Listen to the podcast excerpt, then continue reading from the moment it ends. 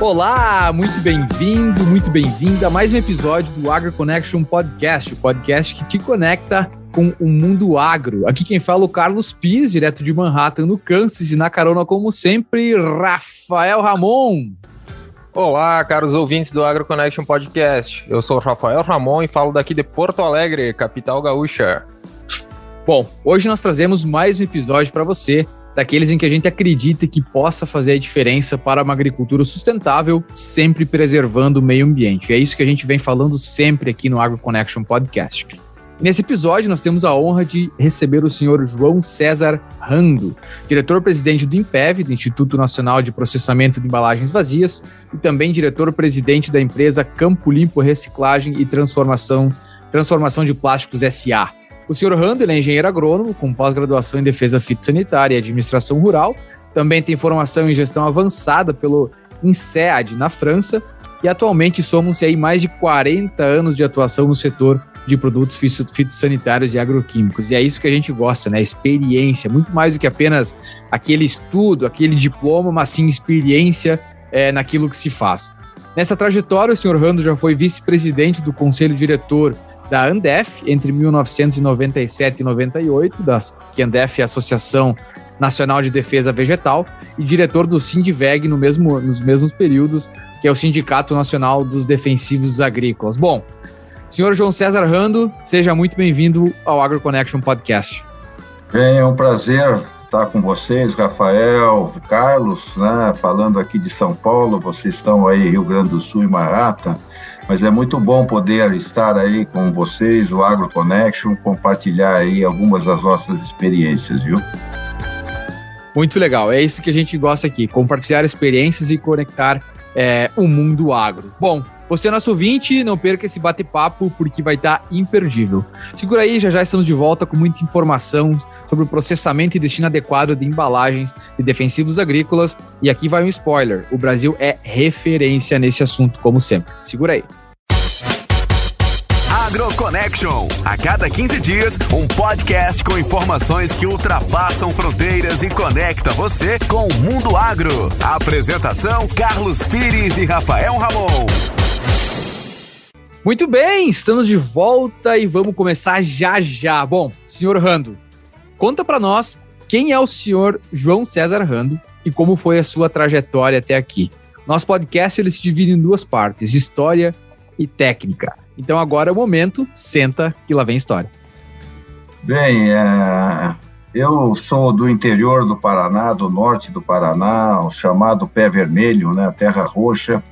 É, e, e, vivi no Paraná por muitos anos, né, na cidade de Bandeirantes, onde eu fui nascido.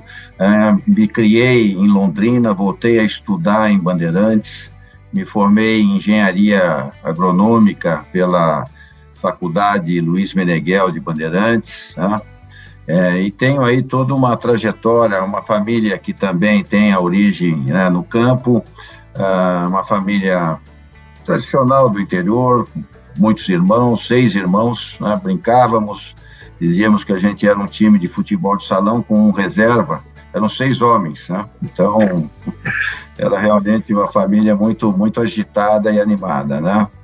Que legal, vamos, vamos fazer um jogo contra a minha, que nós também temos um time de futsal lá.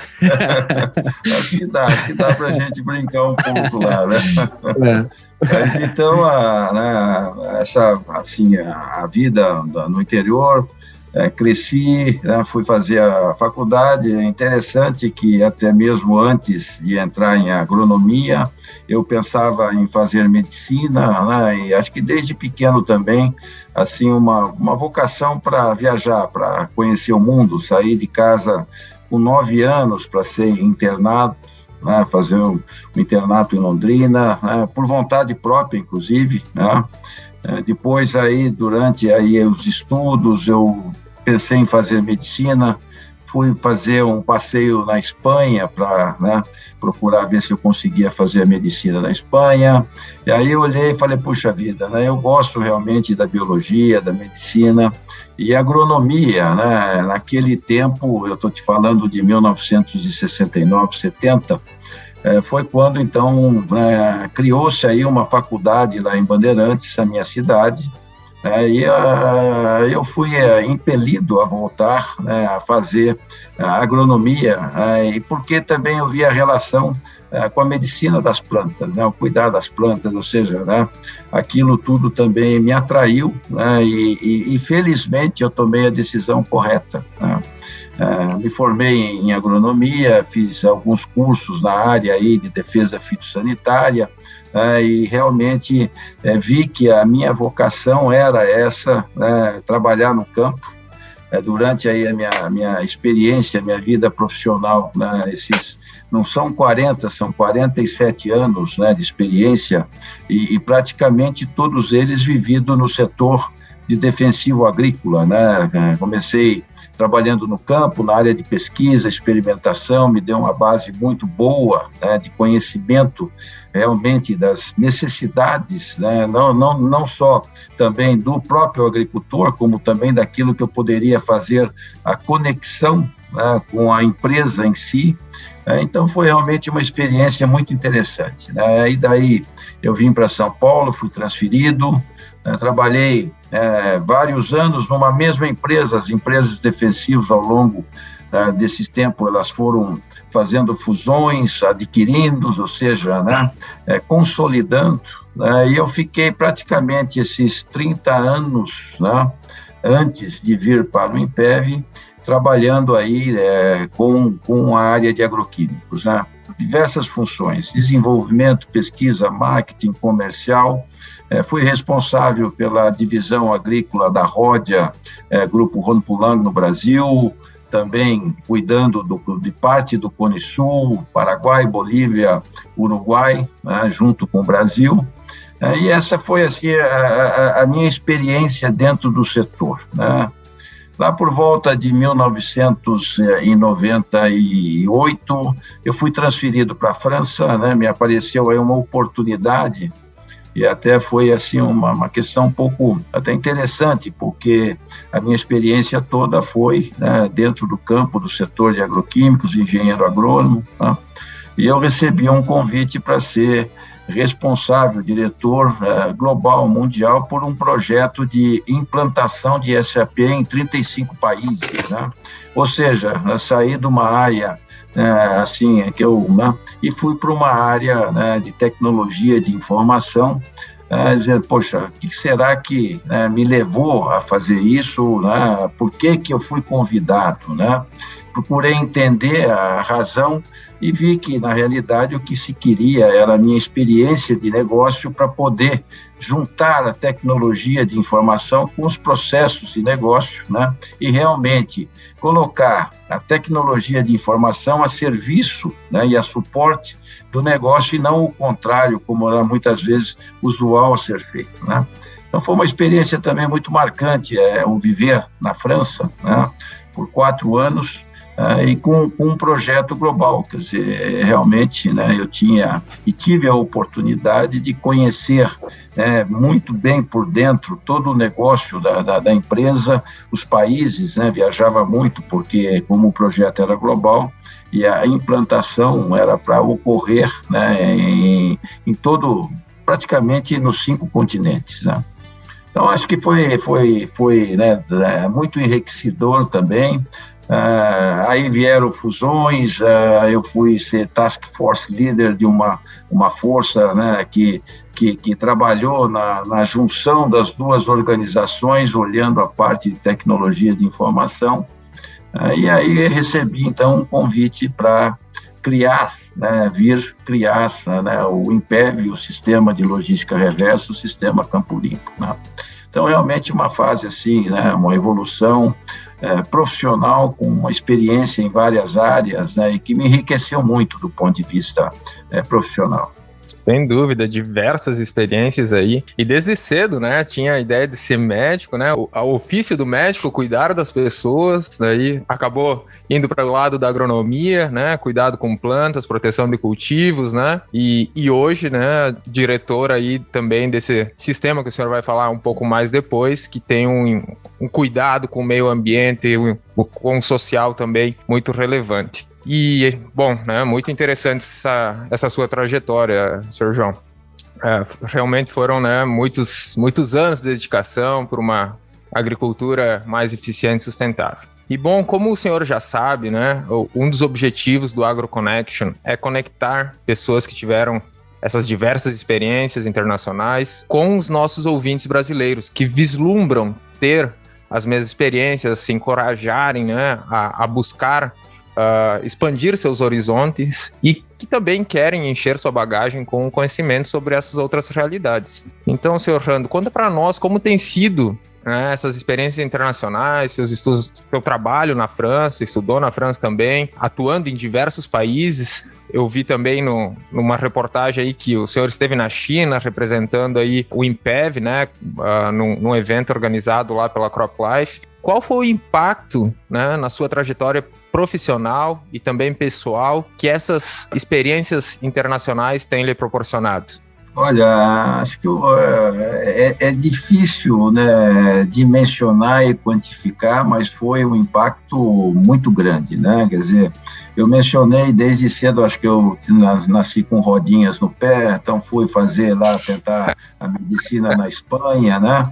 Depois apareceram diversas oportunidades até de formação, eu fui fazer o curso do INSEAD é, na França, né, em Fontainebleau, né, perto de Paris, oh. é uma região muito bonita, né? Muito conheço bem lá. Muito muito gostoso lá, né? E o INSEAD é uma das principais, se não a principal escola de negócios né, na, na França. Então a experiência de fazer um curso desse é, e conviver, né, não só é, com pessoas de diversos países diferentes, mas o nosso grupo também era um grupo brasileiro, né? é, que estava aí todos juntos aí fazendo esse curso que era de gestão avançada de negócios. Né? Então trouxe trouxe assim né, uma, uma, uma, experiência muito boa, né? um network fantástico com pessoas que trabalhavam em diferentes áreas de negócios, grandes empresas também, né? Então foi muito, muito interessante. Né? E aí a sequência né, foi né, trabalhando em empresas multinacional também é, sempre é, aparecia a oportunidade de missões fora do, do país, seja enquanto técnico, né?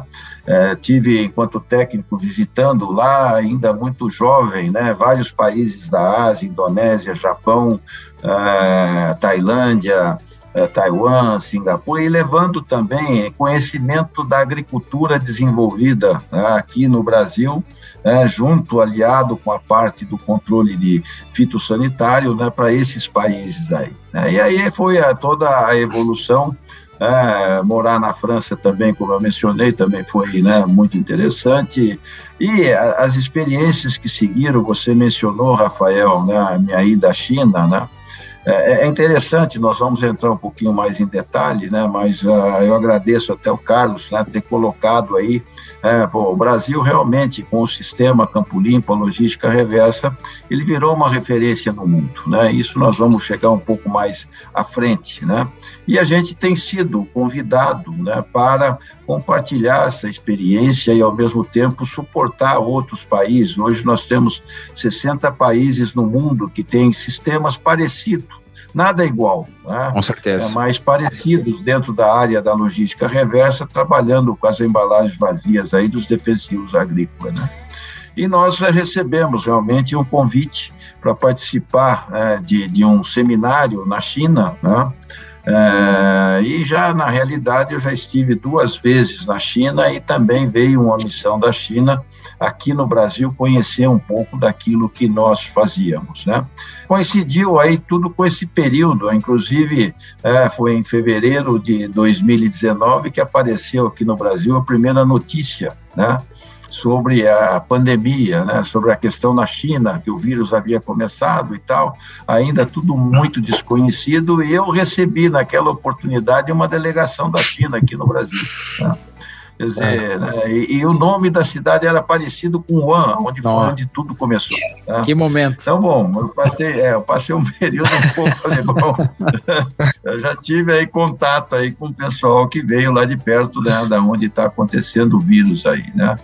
E conhecer é, essas experiências e ver, por exemplo, né, que quanto que o Brasil em algumas coisas é avançado, é desenvolvido e pode né, é, compartilhar e mostrar para o mundo, né? E a nossa agricultura é fantástica nesse sentido, né?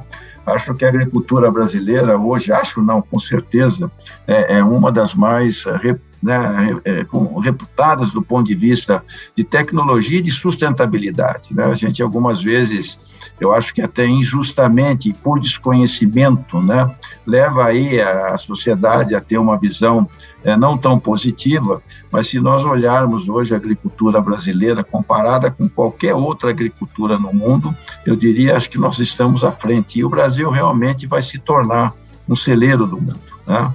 A gente vê aí e fala, poxa, a conservação uh, e as técnicas utilizadas, plantio direto, né? o nosso código florestal é fantástico, mais moderno do mundo. Uh, hoje nós temos mais de 60% da vegetação nativa ainda conservada, não há nenhum outro país com esse índice. Né? Mas, claro, precisamos cuidar mas eu acho até que nós estamos cuidando muito bem, né, e acho que desenvolvendo, né. Então, o ver, conhecer, né, outros países, agricultura, a agricultura na China é um negócio, assim, extraordinário quando você olha, né. Aqui no Brasil, você olha, você encontra agricultores, né, é, de 200 mil hectares de, de, de soja, de, de, de, milho, né? É, 30, 40 mil hectares de algodão, quer dizer, é um negócio, assim, fantástico, né? A China é um agricultor maior, né, e é uma percentagem pequena, são 20 a 30 hectares, quer dizer, ou seja, né, a grande maioria lá está entre 1 e 2 hectares. Então, a, a questão né, voltada aí ao que nós fomos ver e compartilhar, a nossa experiência, né, é, eles colocam no mercado o dobro de embalagem que se coloca aqui no Brasil, quer dizer, evidente Quanto menor a propriedade, usa a embalagem menor, mas quando você soma todas essas embalagens, né, por exemplo, você usa aqui uma embalagem de 20 litros, né, eles precisam lá de 20 embalagens que vai pesar mais do que a de 20 litros. Então, quando você coloca tudo isso junto, né, faz com que eles tenham uma produção eh, de embalagens vazias, pós-consumo defensivos, praticamente o dobro da que nós temos aqui no Brasil. Né? E sem um sistema realmente ainda né, numa fase muito inicial, com uma preocupação crescente, né? e por isso mesmo que nos convidaram, por isso que vieram aqui no Brasil. Uma pena que a pandemia interrompeu é, esse ciclo, né? porque nós estávamos exatamente nesse momento né, de fazer aí Uh, e levar a experiência, né, e estava sendo programada outras missões, e isso foi, de uma certa maneira, interrompida. Né? Mas, de né, voltando à questão, a experiência internacional, para quem tem a oportunidade de fazer, é, deve fazer. É, eu acho que, do ponto de vista de conhecer novas culturas, né, mesmo na área profissional que você atua, conhecer né, novas tecnologias, ou levar aquilo que você faz e compartilhar também, acho que é muito rico e tem que fazer parte né, da vida daqueles que têm a oportunidade de fazer. Né? Bom, muito sem dúvida, e é uma coisa que eu sempre digo também, né? A gente aprende a valorizar o que a gente tem aqui. E mais uma vez o senhor traz vai falar mais sobre o assunto daqui a pouco, mas é mais um ponto em que o setor agrícola brasileiro se destaca, é um modelo para o mundo, né? E isso já é recorrente aqui nos nossos episódios do podcast, né? Quando vem pessoal de fora, né? O próprio uh, Dr. Rice, que esteve no nosso penúltimo episódio, né, fala que o Brasil também é um exemplo né, em saúde e conservação do solo, que o senhor também comentou. É isso aí, é, as experiências né, ampliam os horizontes. É muito boa essa oportunidade né, do AgroConnect e está vendo aí né, vocês ainda jovens, né, mas pulsantes e levando uma mensagem positiva. Acho que, né, acho que é, nós, nós carecemos hoje de, de mensagens positivas e de mostrar o verdadeiro Brasil. Não é aquele que muitas vezes sai na imprensa, né, de algumas vezes até de uma forma um pouco deturpada, né, é, questões políticas que envolvem né, toda essa né, conjuntura, né, mas o Brasil real é esse Brasil, é o Brasil que produz, é o Brasil do agro, o Brasil da exportação, o Brasil né, que está aí é, realmente né, preocupado em ser um fornecedor de alimentos para o mundo. Né? Então, acho que isso é, é muito, muito importante. Isso é muito importante e, e é isso um pouco, né, né, Rafael, do que a gente quer fazer aqui no AgroConnect, é justamente mostrar é, como as pessoas, às vezes, que estão de fora, enxergam a agricultura brasileira. E a gente sabe que isso é, Bom, a gente pode falar que o Brasil não é exemplo para muitas coisas. A gente sabe disso. O Brasil tem suas dificuldades, assim como um, qualquer outro país é, também tem as suas dificuldades. Mas quando a gente fala de agricultura, aí sim a gente pode bater no peito e falar: não, nós somos os melhores. Se não for os melhores, nós estamos aí como o segundo melhor. Talvez é isso que dá para se dizer, né? E, e, a gente sempre fala aqui, né? Eu cansei de falar aqui quando a gente tem dias de campo aqui nos Estados Unidos e descobrem que, que eu sou brasileiro, é, enfim, inúmeras perguntas sobre sistemas conservacionistas, plantio direto, planos de cobertura, enfim, inúmeras perguntas, né? E o americano hoje ele admira muito a agricultura brasileira. Então, isso é um, uma coisa bem interessante é, que tem mudado. Ele, ele admira, ele admira, mas ao mesmo tempo ele teme. Com certeza. Lobby, né, do agricultor americano aí contra, né? É, o Brasil é muito forte, né? Eu lembro até de há pouco tempo ter visto, né, um é, é, crop here, force there, né? Quer dizer, uma campanha aí, né? É, tentando aí dizer, pô, peraí, né, Brasil, né, não planta não, você, né, e você vê, a gente só explora 8% da nossa área, né, agriculturável, quer dizer, a gente é, explora, explora menos de um terço do potencial que a gente tem para explorar sem desmatar. Exato, não, né? perfeito. Então, dizer, é, o pessoal né, realmente né, é, não, não tem conhecimento né, da realidade, e é claro, é sempre né, aquele, aquela é, é, aquele mau exemplo é o que prepondera, né? Quer dizer, é claro, a gente tem aí algumas coisas como madeireiro que explora de forma ilegal, que tem que ser coibido, né? É, enfim, mas na, na, a verdadeira agricultura não é nada disso, né? ela é realmente é um exemplo. Mas é isso aí, e esse é o nosso papel, né? Desmistificar é, essas, essas informações errôneas sobre a agricultura brasileira e levar aquela informação realmente sem nenhum tipo de viés, informação é, que a gente encontra aí na ciência, que é, que é esse é o nosso papel. Eu estou aí acabando meu doutorado, o Rafael já é doutor, e isso que a gente quer, levar informação é, de confiança para o agricultor e para todos aqueles que estão ligados à cadeia agrícola no Brasil. E uma perguntinha para nós acabar a nossa primeira parte. Bom, o senhor viajou para tantos países já. Se tivesse agora uma passagem na mão, em branco, para ir para algum lugar, qual lugar seria esse? Acho que eu ia descansar em Fernando Noronha, viu? Tá bom, muito bom. Não precisa nem sair do Brasil. É, é uma, tá aí um, baita lugar para poder ir. Não, mas você sabe, né? A gente, a gente conversa muito, né? Eu realmente eu tive a felicidade, acho que de conhecer mais de 60 países, né? E lugares eh, lindos, né? É, mas nesse ponto também, além da agricultura, acho que o Brasil é um país muito rico né, em belezas naturais. Né, e, e, e, de norte a sul e de leste a oeste, quer dizer, você tem cinco biomas no Brasil para você visitar, conhecer, né? É, Pantanal, né, bioma amazônico, enfim, né? É, as chapadas, quer dizer, a gente tem praias lindas, né? É, para mim, assim, né? Acho que é, nesse ponto, o Brasil não deve nada também a outros países. Claro, né, você tem muitas coisas bonitas em outros países. Eu, eu tive a oportunidade de ver coisas também, né, históricas, lindas, né? Mas, enfim, né, acho que viajar no Brasil também é muito bom. Que legal. Você está ouvindo AgroConnection. Bom, agora a gente vai trocar nossas engrenagens, a gente vai entrar para a parte mais técnica agora, né? E eu quero começar perguntando sobre o tema principal da nossa conversa, que é, bom, a gente sabe do programa, né, de logística reversa de embalagens vazias, do INPEV, que é o Instituto Nacional de Processamento de Embalagens Vazias. E, bom, conta para nós qual que é o objetivo do Instituto é, é, e qual que é o, o, o principal papel de vocês hoje dentro da agricultura brasileira.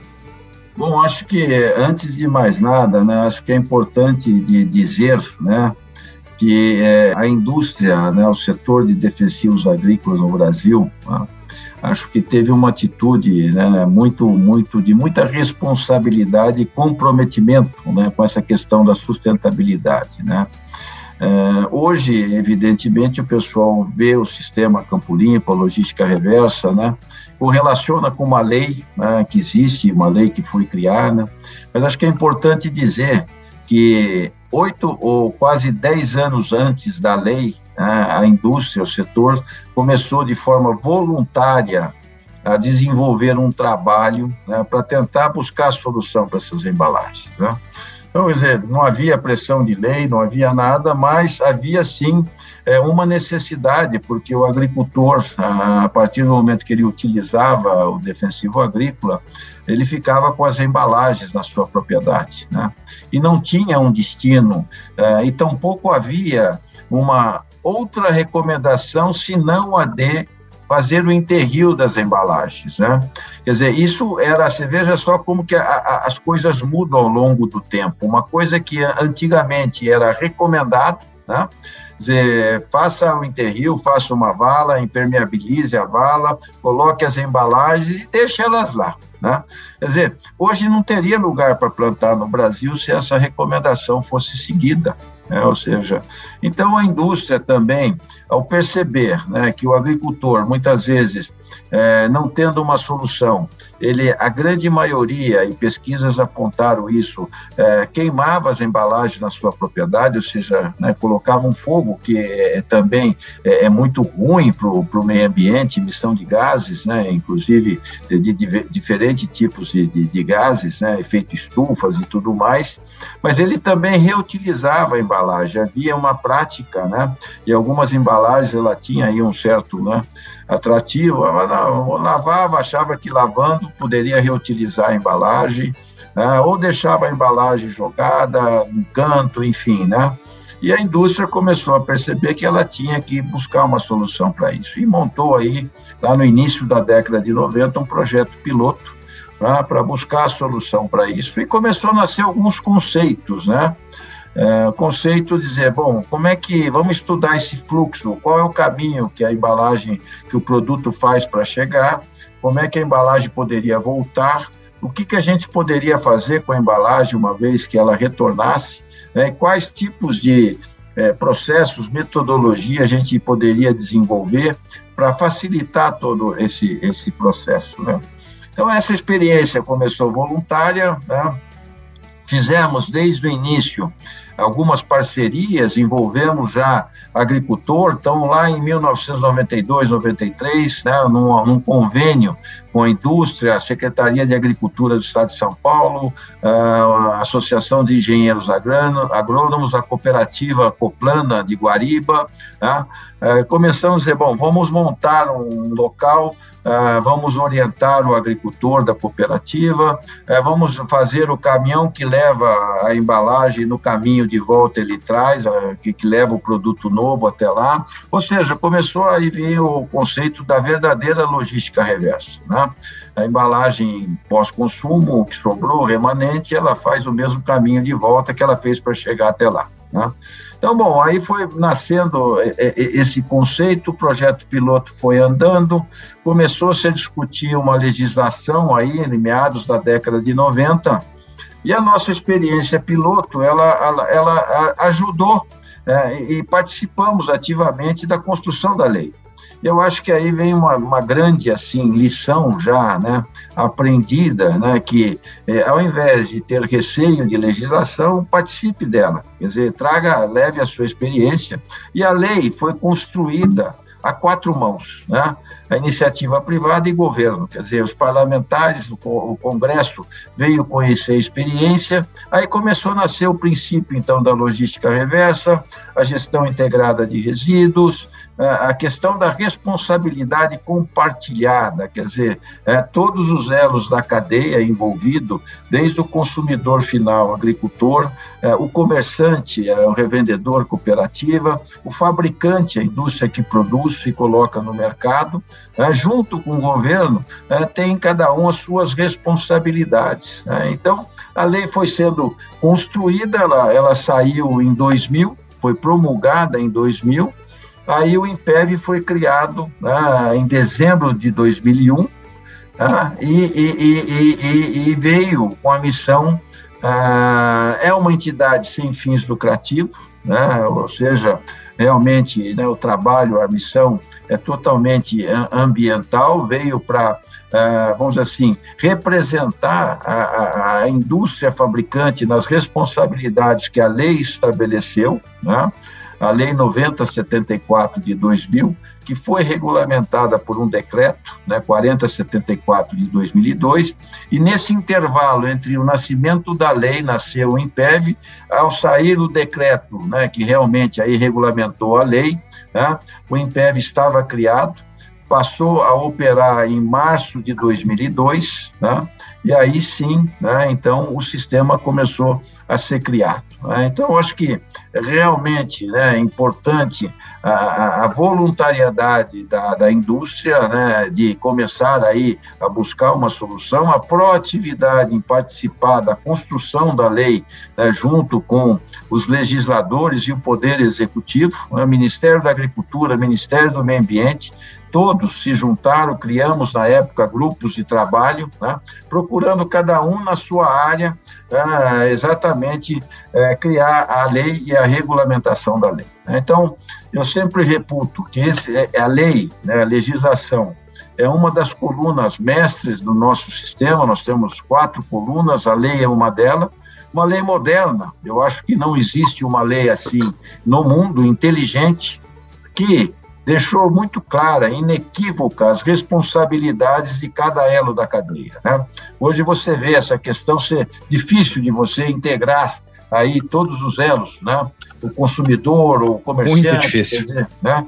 E, e, nós conseguimos, logramos fazer isso. Né? Então, a, a, a, nossa missão, além é, do que eu mencionei, é de ser uma entidade gestora do sistema Campo Limpo né, ou seja, da logística reversa.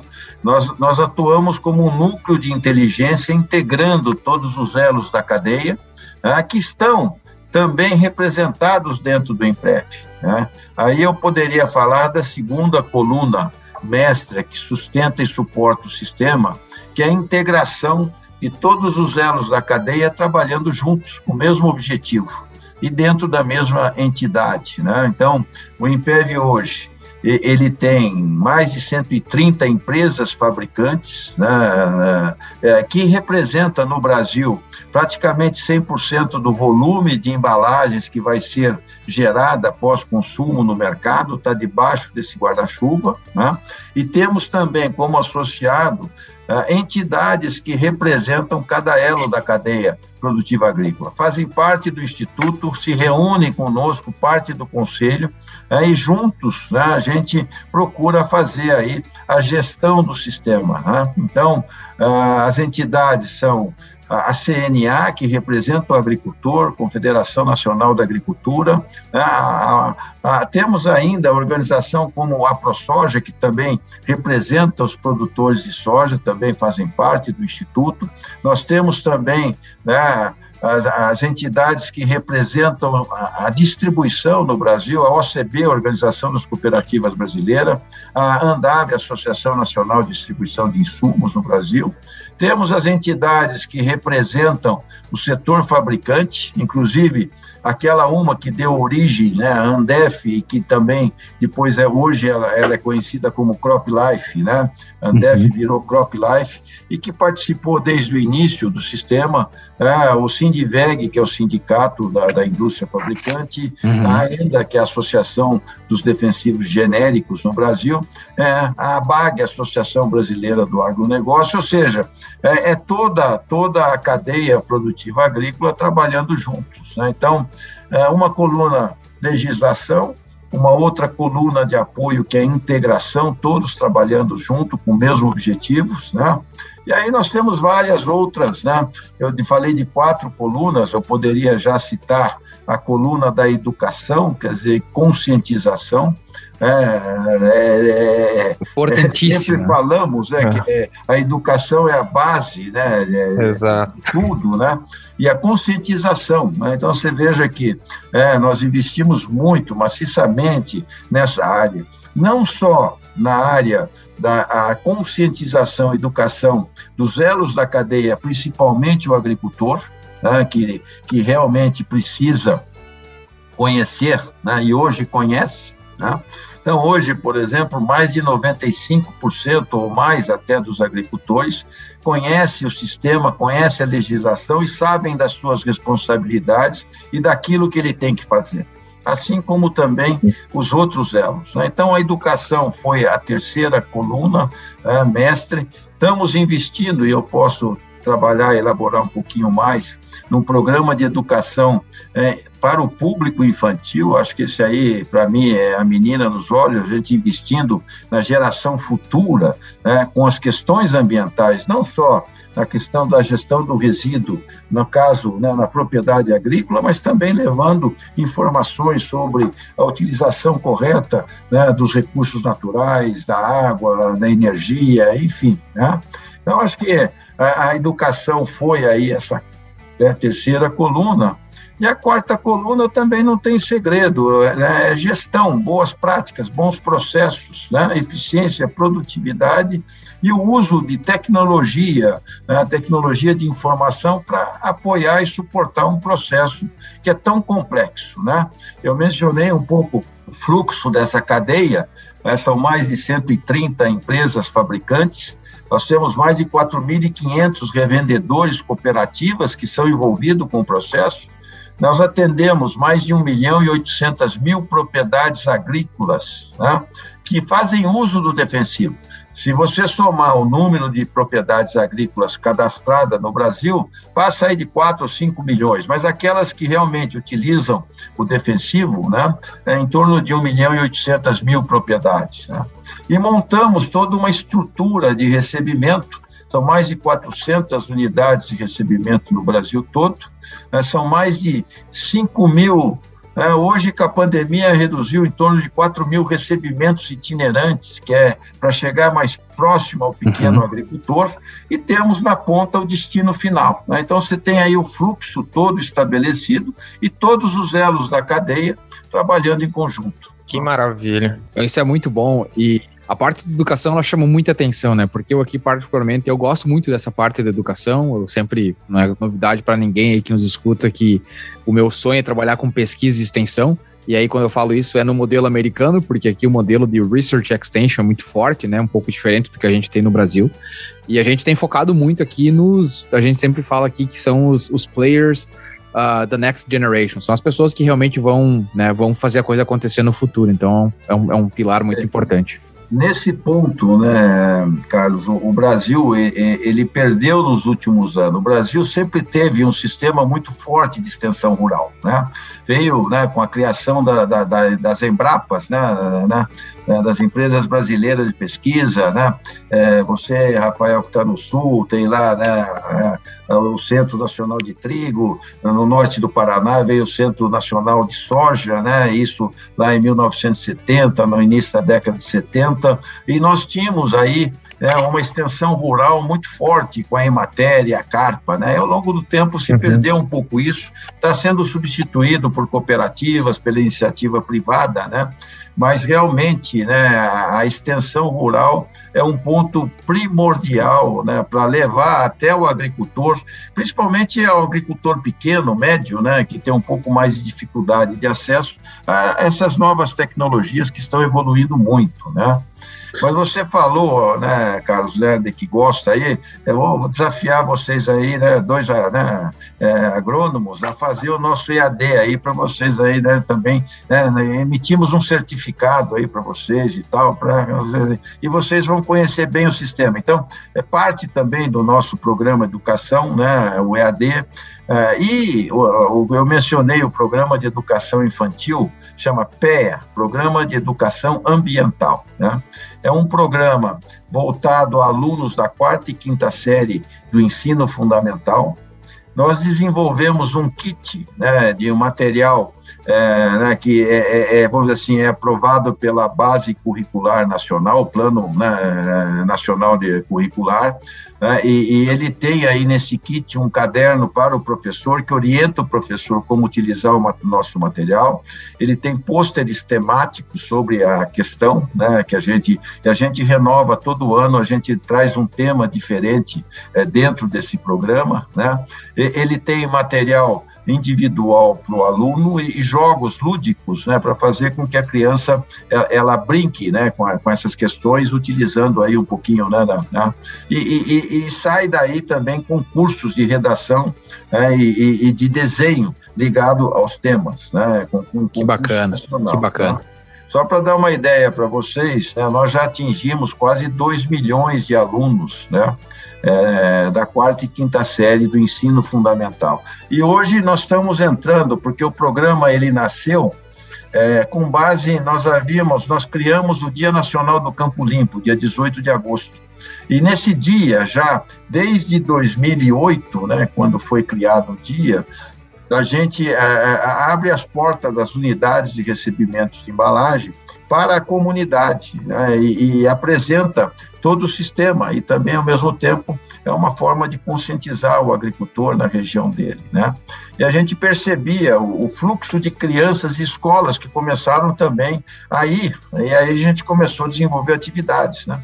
Então, esse conjunto, e aí do Dia Nacional do Campo Limpo, com as atividades de vendo interesse, a gente evoluiu para o PEA, que é um programa aplicado hoje né, em mais de duas mil escolas né, da, da, da área rural, mas que a gente está também levando para as grandes cidades. Né? Fizemos um piloto ano passado e implementamos o PEA em cerca de 400 escolas do município da cidade de São Paulo.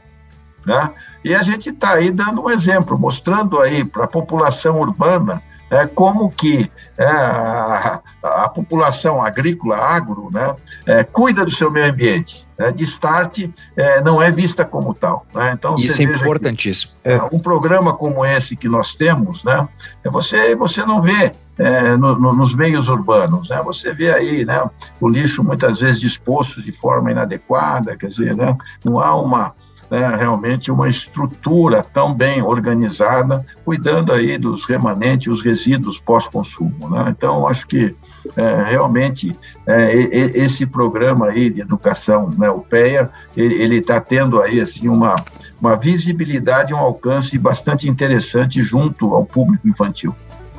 Sem dúvida. A gente visualizou lá no, no YouTube, né? Tem um canal do YouTube do, do Impev, né? Os vídeos educativos com mais de milhões de visualizações. Isso é muito interessante, uma maravilha, né? Como esse um exemplo de uma boa organização, boa gestão, esses pilares que o senhor comentou, que incluem também, né? Essa, essa questão da educação, né? Do cuidado social não tem como ser diferente. Hoje, o Impev né, recolhe aí mais de 94% da, das embalagens comercializadas de defensivos agrícolas e é um exemplo mundial na destinação adequada de embalagens vazias. Acho que é o primeiro no, no ranking mundial.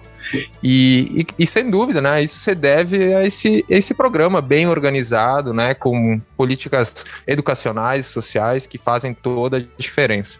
E bom, já levantando esse número, bom, pode falar, senhor Não, não, pode fazer a sua pergunta aí, que provavelmente tem ligação com o que eu vou falar também.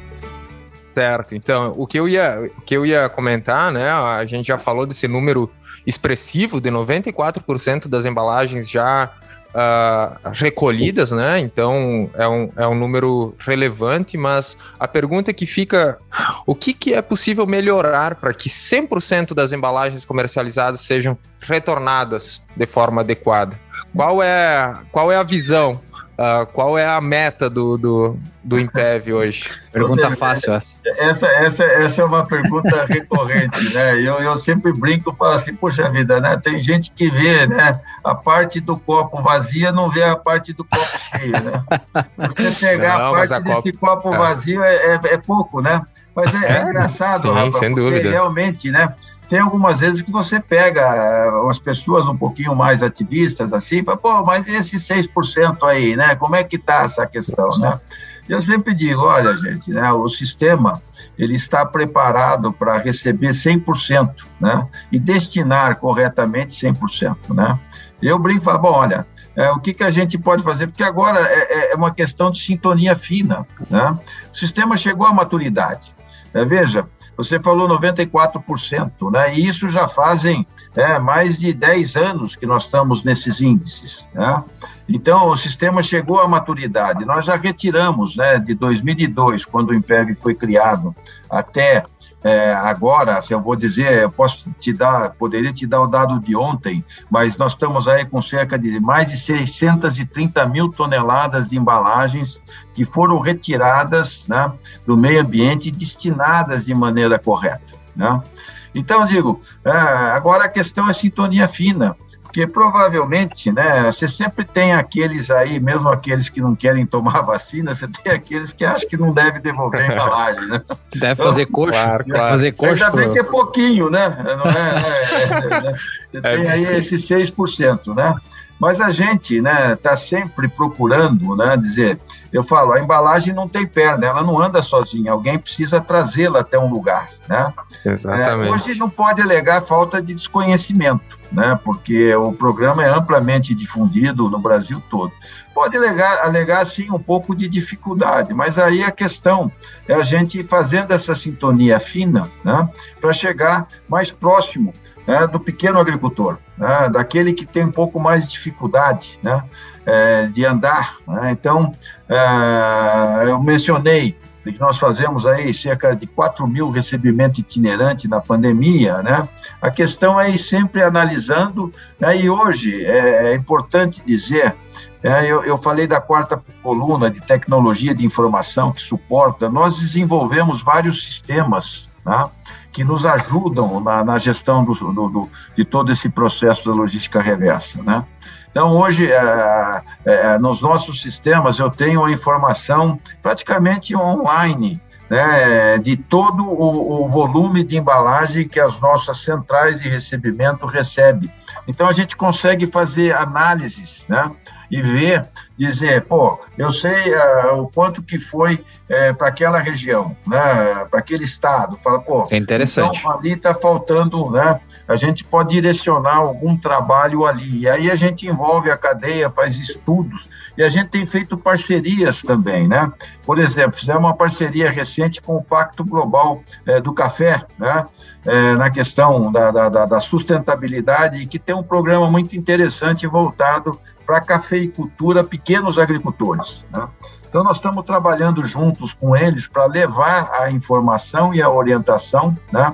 porque é, aí vai facilitar. E aí a gente procura organizar também né, toda a cadeia, a logística, a, a, o recebimento itinerante para chegar mais próximo dele.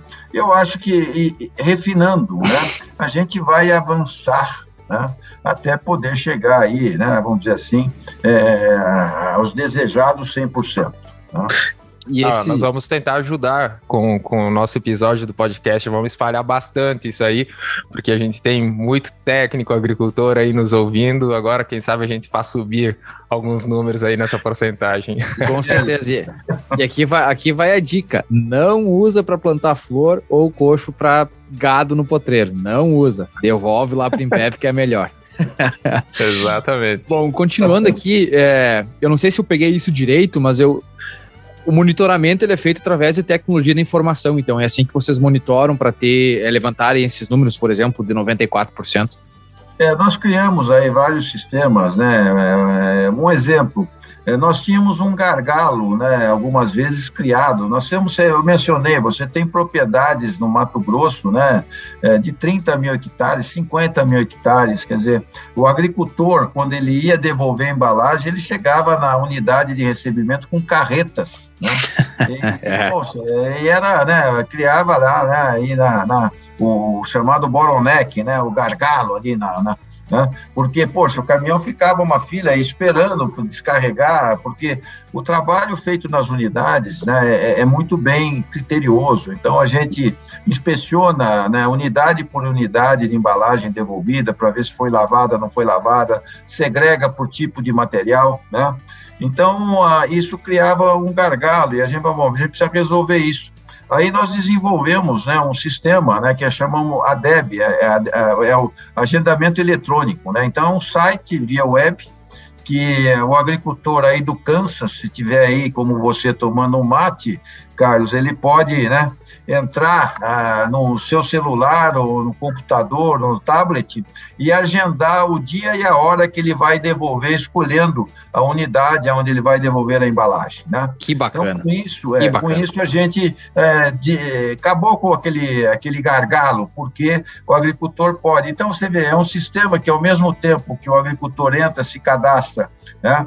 e ele põe as informações dele, marca o dia a, e a hora, ele já nos dá também uma informação a, a, mais ou menos apurada do volume de embalagem que ele vai devolver. Né? Ah, vou devolver uma carreta bitrem, uma carreta, né, um caminhão truque ou uma caminhonete de embalagem. Tá?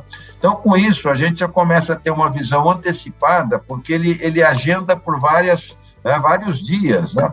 a gente já começa olhando o agendamento e dizendo, pô, é, o agricultor está ficando carregado, né? então a gente precisa ah, agilizar todo o processo de logística. Né? Que legal. Então, ah, se ele, né, ele agendou ah, dez dias antes, ele recebe um aviso de volta para ele confirmar se, se ele vai entregar ou não. Se ele não entregar, se ele não confirmar, é, derruba o lugar dele e abre espaço na agenda. Né? Então, mas é um sistema que veio da agilidade, tirar gargalos, né, e nos dá uma visão já antecipada do que tem na mão do agricultor. Tá? Aí nós temos um, um, um, outro sistema, né, que a partir do momento que a embalagem entra, vai chegando, tá? é, no recebimento, ele já segrega por tipo e já coloca dentro é, desse sistema a embalagem a granel. Tá? Quer dizer, o agricultor, ele ao mesmo tempo, ele emite um recibo para o agricultor dizendo que o agricultor entregou X embalagens a granel né, é, de defensivo agrícola. Aí a unidade ela está preparada para compactar, reduzir né, volume por causa de otimização da logística. Né? Então, bom, quando ele compacta, ele coloca no estoque né, da unidade e, e tudo isso está dentro do sistema. E nosso operador logístico enxerga isso. Então, quando é, tem uma carga pronta, que já é parametrizada, né, equivalente truque no sistema, dispara uma ordem de coleta automática que o operador logístico está vendo. Então, quando está sendo programado levar produto novo para aquela região, ele já sabe que no caminho de volta ele vai ter né, embalagem para pegar e levar para um destino final que também já está é, marcado dentro do sistema. Né? Bacana, otimização redução de custo, otimização e rastreabilidade. Ah, hoje nós estamos aí é, já num projeto piloto sendo ampliado para que a gente é, coloque né, códigos de barra no fardo né, pronto e com isso vai nos dar automatização e ao mesmo tempo a rastreabilidade. Eu vou saber é, realmente, né, é, tendo um produto reciclado pronto, eu posso voltar até a embalagem, o lugar onde que originou esse material. Né? Então, quer dizer, é, é, é tudo isso, né? A tecnologia né? suportando, é, é um sistema complexo. Nós movimentamos mais de 70 caminhões todo dia, do Brasil todo saindo de uma origem para um destino final. Tá? Isso é interessante. Então, se, se, não tiver aí o apoio da tecnologia, a boa gestão dos processos, boas práticas, né, é, realmente não seria possível atingir esses índices. Né? Certo. E já para ir finalizando essa parte, uh, o senhor já falou em destino, qual é o principal destino dessas embalagens vazias recolhidas e como se dá o processamento desses plásticos? E deixa eu só adicionar, me permitir adicionar na pergunta, é, como que vocês garantem que a, que a embalagem ela foi realmente lavada e que ela está pronta para o destino final? Muito, muito interessante né, as perguntas, né? Então, veja, né, é, primeiro eu te mencionei que é, é feita a inspeção uma a uma na unidade de recebimento, né?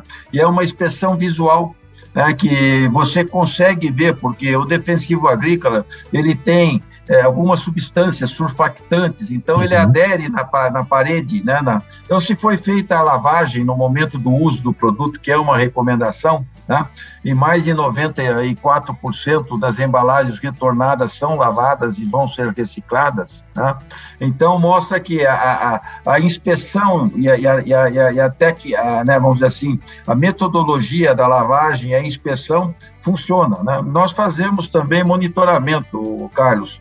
É, o seguinte, a gente tira já, é, por todos os anos, nós já fizemos mais de 600 análises ao acaso todos os anos, é um monitoramento onde a gente faz né, a análise da, das embalagens para ver se efetivamente elas estão lavadas. Né? É interessante uhum. dizer o seguinte: a, a, essa metodologia da tríplice lavagem, ela estabelece que é, quando você reduz abaixo de 100 partes por milhões o químico, tá? é, é, essa embalagem ela é considerada um resíduo não perigoso e pode reciclar. Tá? Então, veja, veja é. a margem de segurança. Né? Na média, hoje, nós encontramos menos de 10 partes por milhão.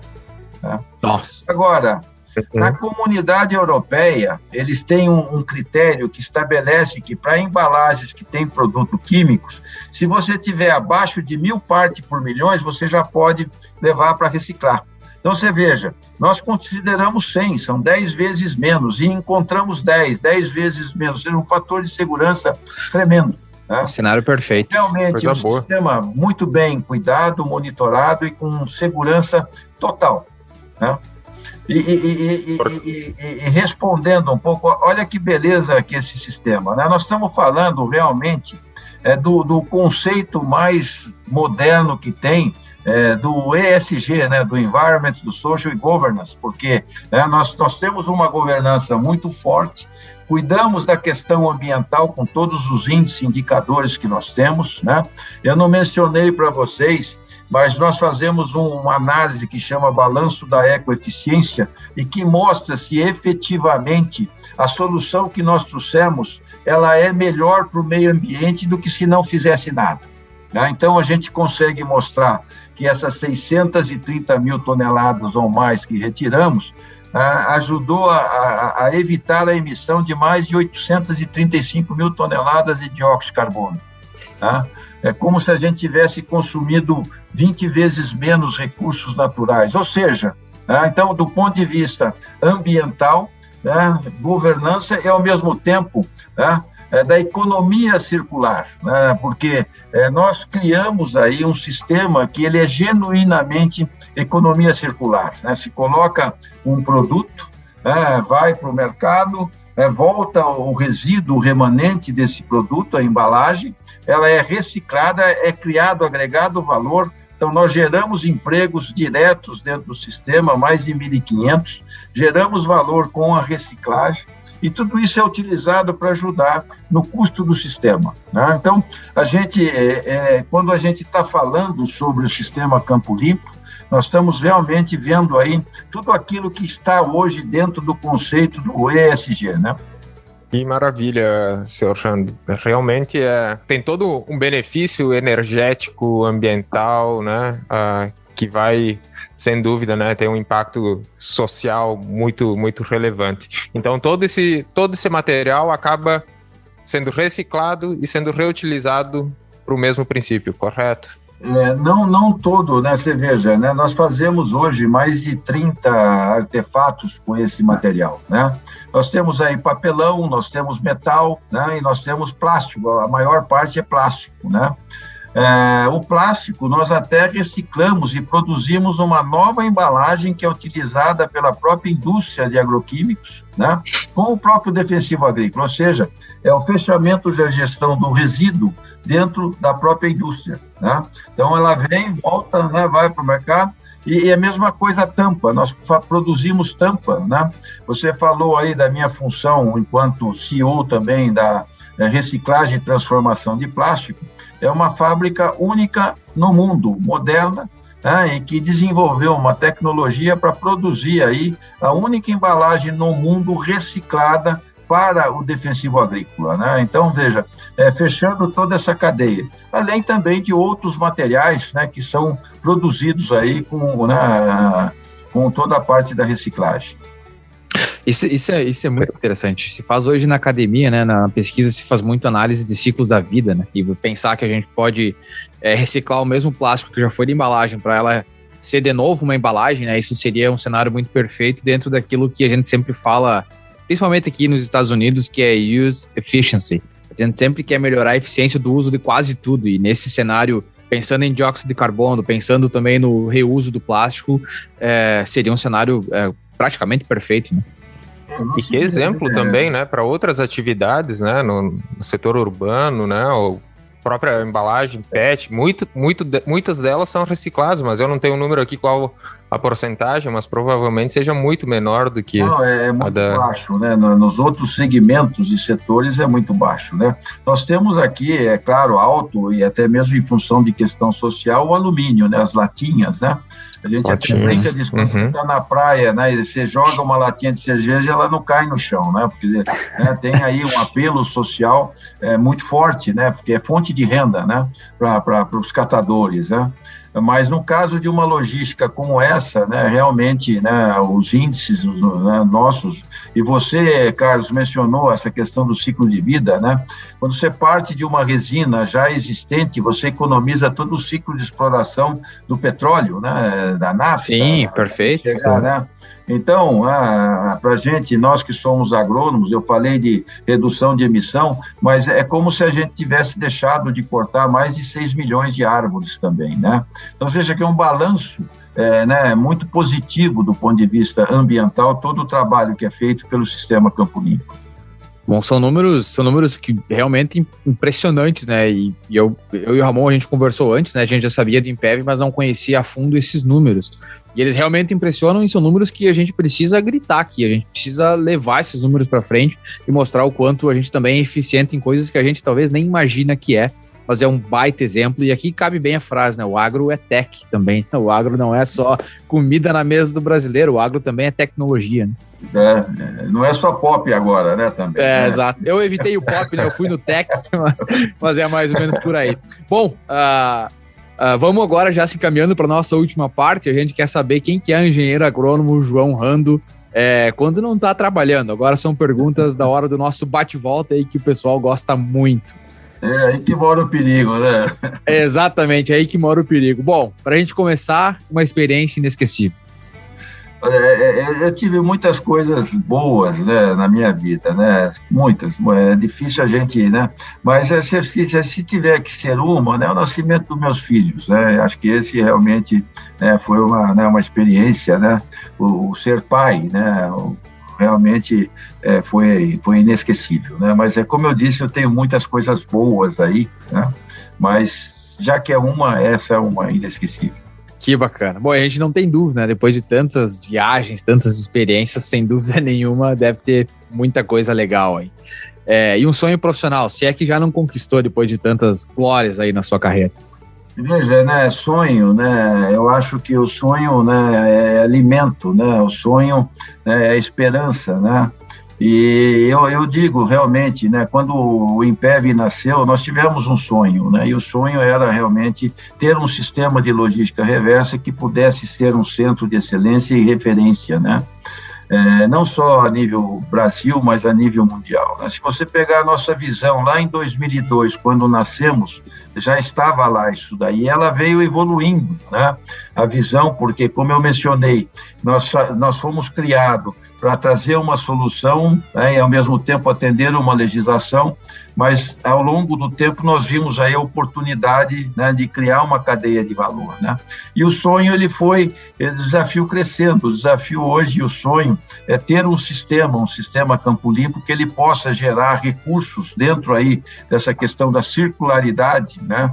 É, e financiar o sistema, que é um sistema é bastante caro, nós não, não falamos, não entramos nessa área, mas é, né, então, é, para complementar esse sonho, é, profissional é ter, seria ter né, um sistema Campo Limpo é, autofinanciável, autossustentável.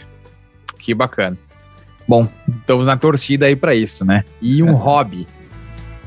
Ah, hobby, bom, o que eu mais gosto é tênis, né? Eu gosto de jogar tênis, né? Não sou, não sou né, um grande, né, um Djokovic, não sou, não, mas eu gosto do tênis.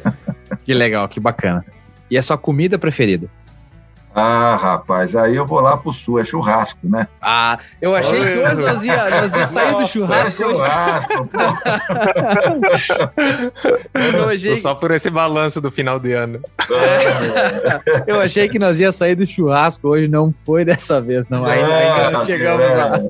a minha tá família, né, lá o time de futebol de salão, né, a gente gosta muito de churrasquear, né, de estar Que legal. E, e o churrasco, né, assim como o mate, né, né, o chimarrão, ele agrega, né? Você tá ali, faz aquela roda. Exato. Mas você assa uma costela, né, que vai aí 8, 9, 10 horas lá assando, né?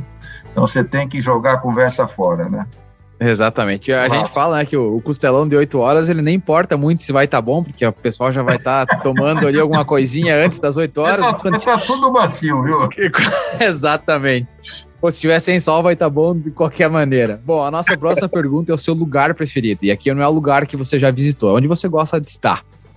Olha, eu, eu gosto de estar em casa, né? Acho que eu também saio muito, né? E acho que no momento que eu estou em casa também, para mim é um momento muito prazeroso, né? Então, acho que estar tá em casa, né, dentro do seu né, habitat, né, para mim também é muito, muito prazeroso.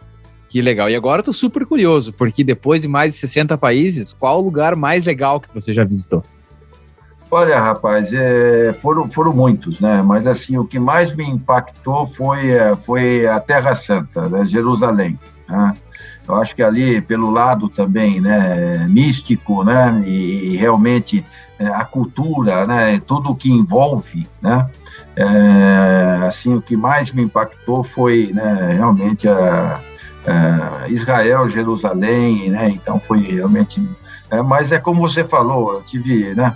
Tem coisas, é, nas maravilhas do mundo. Né, falo, pô, a Cataratas Foz do Iguaçu é um negócio fantástico. Né. Fantástico. Né? Para mim, a vista mais bonita que existe é o corte, né, do, do Rio de Janeiro, da paisagem, né, do, do, do Rio de Janeiro.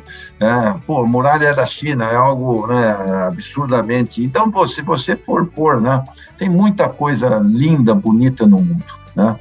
Mas que legal. Assim, o que mais me impactou foi Jerusalém, né, Israel. Que bacana. E agora que o senhor falou de, de Foz do Iguaçu, eu sempre lembro aqui que o meu orientador americano, ele sempre fala nas aulas, que a gente se apresenta, né? Pelo menos as aulas que eu tô, fala que eu sou do Brasil e ele diz, pô, lá no Brasil tem as, as ele fala tudo errado, as cataratas, Foz do Iguaçu. Uhum é, que fazem as Niagara Falls, né? Que é as cataratas do Niagara aqui parecer Lego. Ele sempre comenta isso, como ele ficou é impressionado com o tamanho do. do é, é um chaveiro, né? Niagara eu conheço também, é um chaveiro. Exatamente. Bom, e o seu estilo de música preferido? Olha, eu, eu, sou eclético, viu? Eu gosto de boa música, né? Como do interior, eu gosto de, de caipira, caipira de raiz, né? É, gosto de samba, né? Gosto, né? É, de Frank Sinatra, quer dizer, eu gosto de boa música, né? Charles Aznavour, quer dizer, é, é bastante amplo, mas, né? Gosto de música clássica também, né? Que legal. Eu gosto de ouvir música e, e boa música. Que bacana. E o seu time de futebol? Ah, rapaz, aí sim, hein? Essa é uma boa é, pergunta. Essa tá jeito, aí, só, falta, é. só falta eu estar tá falando com um colorado e um gremista aí, né? Não, mas vou te não, dizer não. que não. Tá falando com o que mais tem torcida no Rio Grande do Sul. É isso aí. A gente já sabe qual que é. é. Você tá falando com o que mais tem torcida em São Paulo. Ah, agora e... primeiro corintiano, se eu não tô errado, hein, hein Ramon? E... É. Ah, eu, como, eu, como gremista, não tenho nada contra os corintianos. Não, não, eu também, como corintiano, não tenho nada contra os gremistas. que bacana. Muito bem. E, bom, até interessante, aliás, até pensando... aliás, quando joga contra o Palmeiras, eu sou gremista, viu? Ah, e eu quando oh. contribuo sou corintiano também. Sou do Temos Fortaleza, do Ceará, o que precisar. brincadeira muito bacana. A gente sempre faz essas brincadeiras. Tem que, ter, tem que ter bom humor pro futebol é também. Lógico, é, futebol é nossa, né, nossa brincadeira, né? Exato. Muito bom. E eu tava até pensando aqui, Ramon, vai ser interessante no final do ano a gente fazer o nosso, nosso levantamento de qual que é a comida preferida dos entrevistados, qual é. o time de futebol, acho que vai Foi ser... isso que eu falei do balanço antes, é, vai exato. ser interessante. Vai ser bem interessante a gente ver tudo isso. Né? A gente sabe que churrasco vai ganhar disparado, eu sei que o rock também tá muito bem, que eu lembro, mas no mais vai ser acho muito... Acho que estamos bem no futebol também. É, mas isso eu não quis falar, né? Os caras vão dizer que eu puxo muito saco do Grêmio daí. Bom, bacana. Bom, tendencioso aí, né? É, nem, quase, quase nada. Mas vamos, vamos continuar. Ah, mas a aqui. gente não pediu qual era o seu time de futebol antes de ele entrevistar.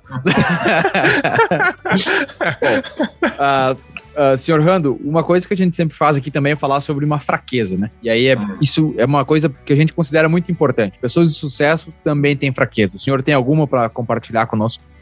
Olha, se eu chamar a minha mulher aqui do lado, ela vai te dar muitas. Né? eu acho que uma assim, né, que eu acho, né, assim, é, é um pouco, né, é, é, eu sou, eu sou teimoso, né? É um pouco teimoso. Eu acho que a, o ser teimoso, algumas vezes é bom, mas algumas vezes não, né? É, eu tenho um netinho que sempre fala assim, quando ele fica no meio, né? Você gostou? É mais ou menos ruim, mais ou menos bom, né? Então, eu acho que, né? Acho que eu, é, é essa assim é um lado que eu preciso sempre estar tá, tá atento e trabalhar, né?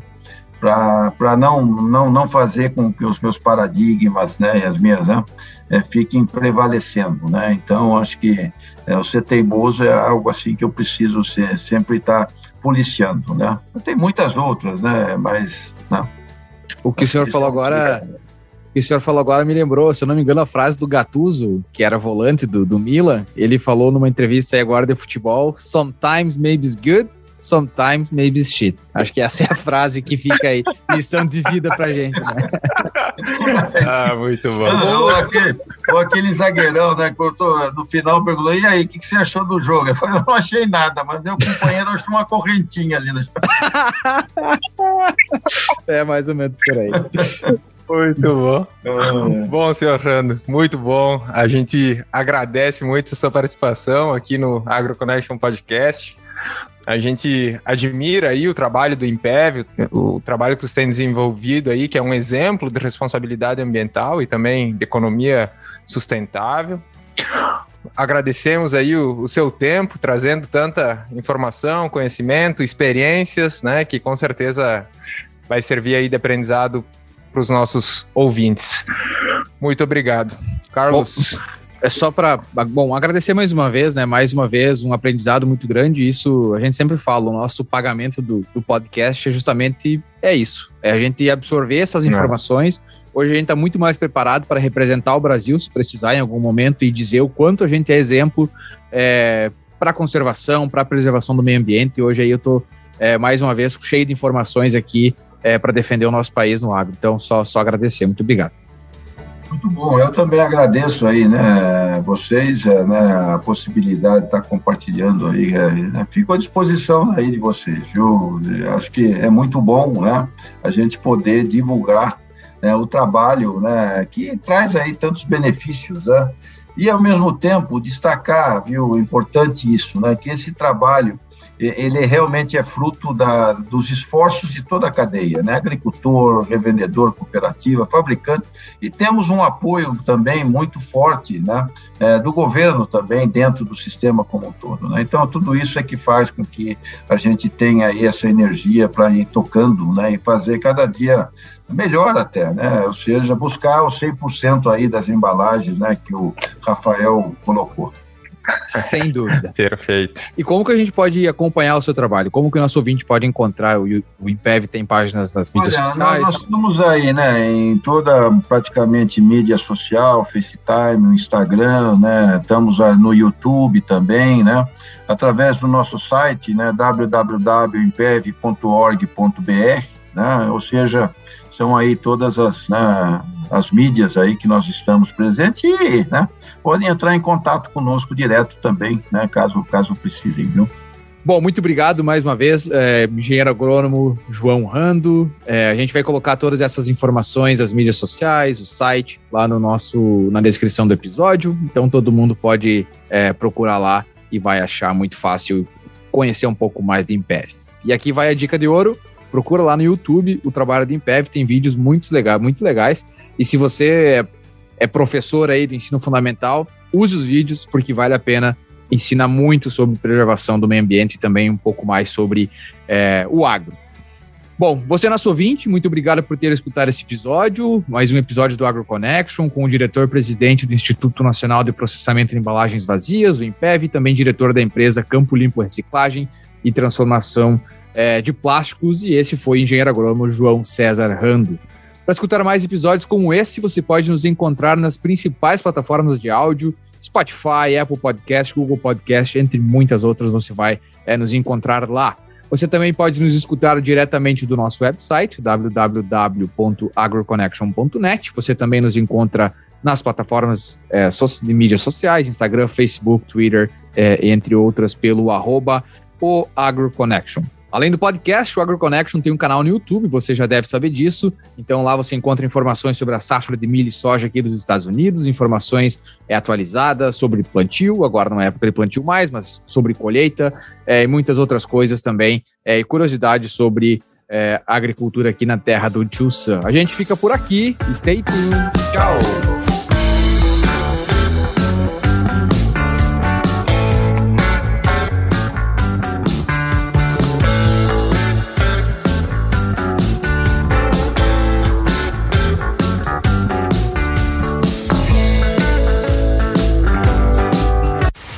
Agro Connection.